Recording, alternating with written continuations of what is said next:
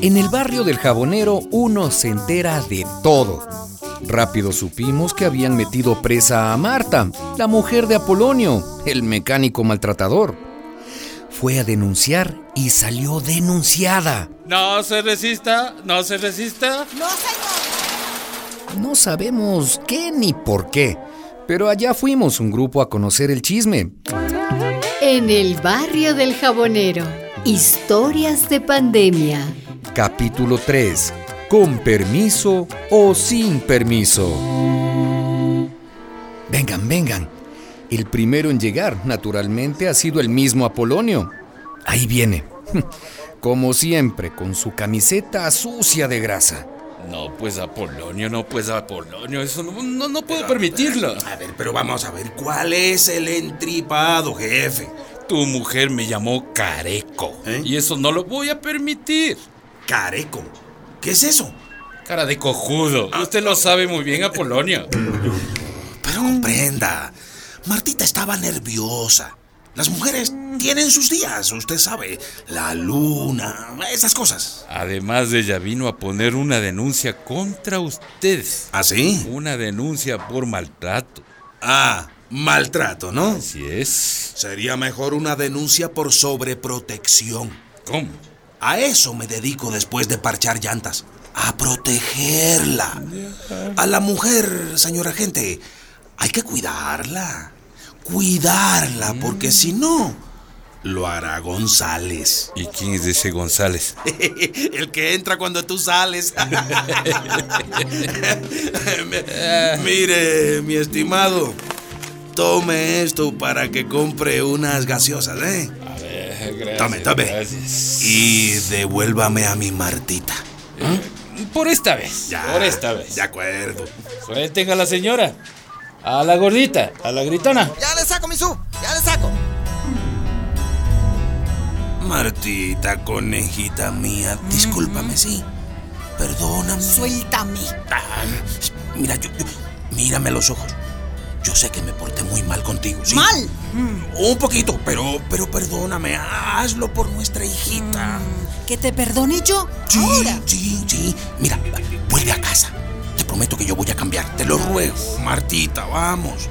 Bueno, está bien, está bien. Ah. Pero que sea la última vez, Ya, ya. Ya, ya, ya.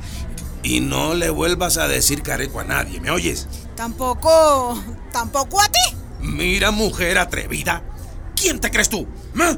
¿Qué se te ocurre, desgraciado? En casa, camina, camina. En casa historia. vamos a No arreglar puede esto, ser. ¿sí? Esto no a ti te fin. saco yo la mugre. Te vez, espanto hasta el ángel de la guarda. Cállate la boca. ¿Quién los entiende? Él que seguirá poniendo tachuelas en la calle y en la boca de su mujer. Y ella, mi comadre Marta, que no tiene más remedio que aguantarse. Por ahora.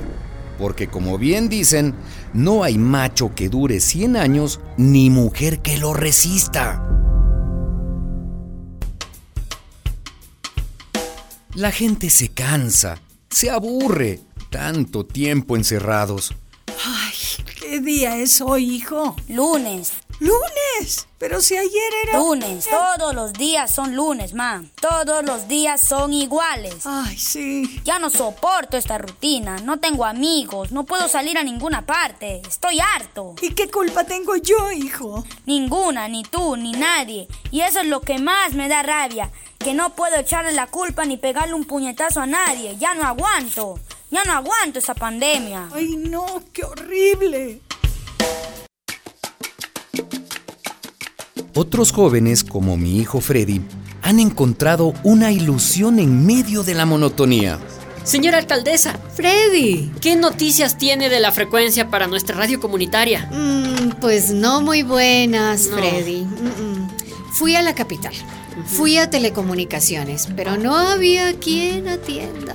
Me dijeron que solicitara por internet, entré en la página y la respuesta fue que el espectro está saturado, No puede ser. que no cabe ni una emisora más. Pero... E insistí diciendo que más bien el espectro está vacío. Por estos lados no suena ni la campanita del heladero. ¿Y entonces? Y me pidieron que llenara un formulario y otro formulario y el informe técnico y que cuál era el proyecto de financiamiento y el proyecto de gestión y quién iba a ser el dueño de la radio y, ah, y y yo llegué a la conclusión que no dan la frecuencia por una sola razón. ¿Cuál razón, alcaldesa? Porque no les da la regalada gana. Porque no quieren que la gente hable, que la gente aprenda. Puchica, ¿y entonces? Entonces, nada. Seguimos con el proyecto. Mi padre decía que es mejor pedir perdón que pedir permiso. Eso sí. Total, esta no va a ser una radio de la alcaldía, porque ahí me fusilan a mí, ¿eh?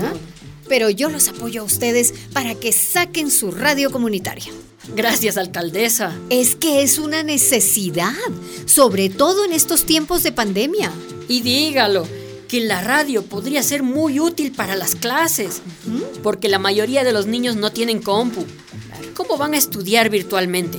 No tienen internet, pero sí tienen radio. Podemos sacar las clases por radio. Exactamente, Freddy. Pero tenemos que hacer bien las cosas, ¿ah? Para que después no anden hablando. Mi papá Eusebio sabe un poco de electrónica. Él Ah. nos puede conseguir el transmisor. Un transmisor de baja potencia, pero que cubra todo el municipio. Necesitamos micrófonos, la antena, un técnico que instale. ¿Y con qué van a cubrir esos gastos? Ya nos organizamos en el club. Ah. Empezaremos con una colecta que coordinará Doña Gumer. Y una rifa por un chancho asado. Y luego iremos viendo. Yo les compro unos cuantos boletos. Pero dígame, ¿dónde van a poner la radio? Don Joaquín, el de la imprenta, nos presta su local. Ah, qué Tiene bien. una buena azotea para la antena. Ajá. Esto va a ser la berraquera, alcaldesa Magdalena. Por lo que veo, están súper empilados. Así es. Me alegra mucho. Yo les voy a apoyar porque la comunicación es un derecho. Por supuesto. Un derecho universal que está en la Constitución. Y los derechos no se mendigan, se defienden. Y sabemos que derecho que no se defiende es derecho que se pierde. Ya ve, esas cosas tenemos que decir en la radio. Para que se sepan. Quizás por eso es que no nos quieren autorizar. Así que... Así que con permiso o sin permiso, sacamos la radio comunitaria al aire. ¡Excelente!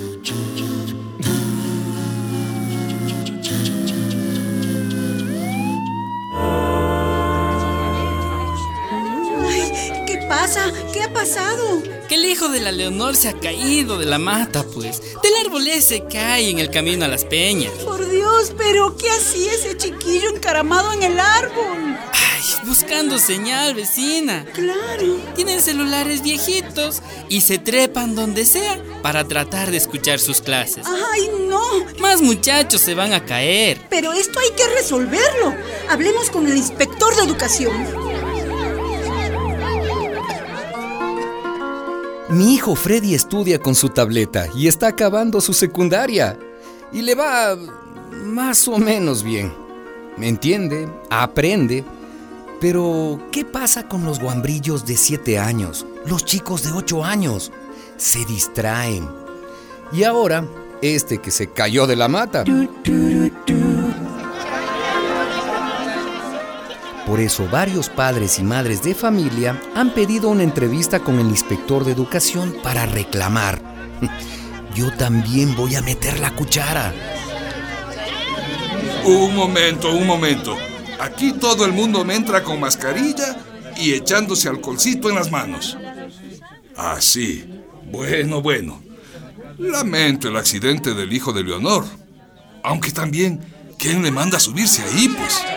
Solo él, inspector. Muchos niños y niñas se suben donde sea para tratar de conectarse, ¿sabe? Es cierto que el gobierno no ha logrado todavía una buena cobertura en todo el país. Esta pandemia ha complicado todo. Tantas muertes. La pandemia es terrible, señor inspector. Pero hay una pandemia más terrible aún. ¿Sabe cuál? La ignorancia. Y al paso que vamos, nuestros hijos van a quedarse más brutos que una cebolla. Es que la mayoría de los niños no tienen computadora ni tableta. Esos equipos son carísimos. O si tienen, no llega la señal. O si llega, luego, luego se pierde. Y si no se pierde, los niños y las niñas se aburren.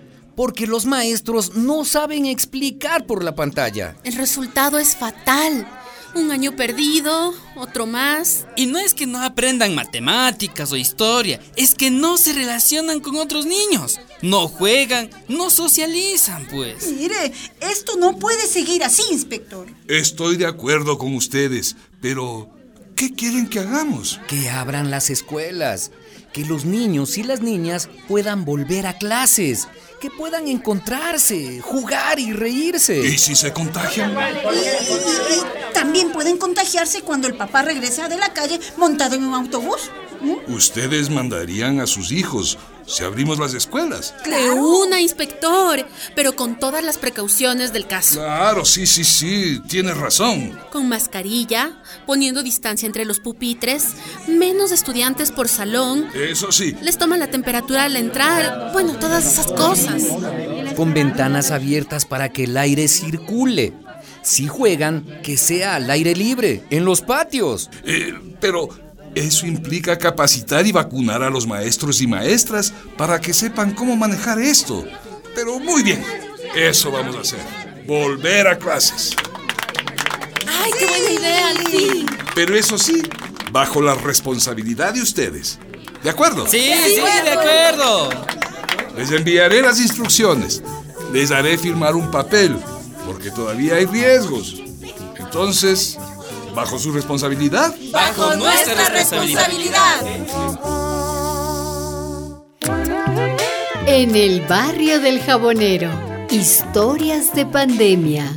Una producción de radialistas apasionadas y apasionados.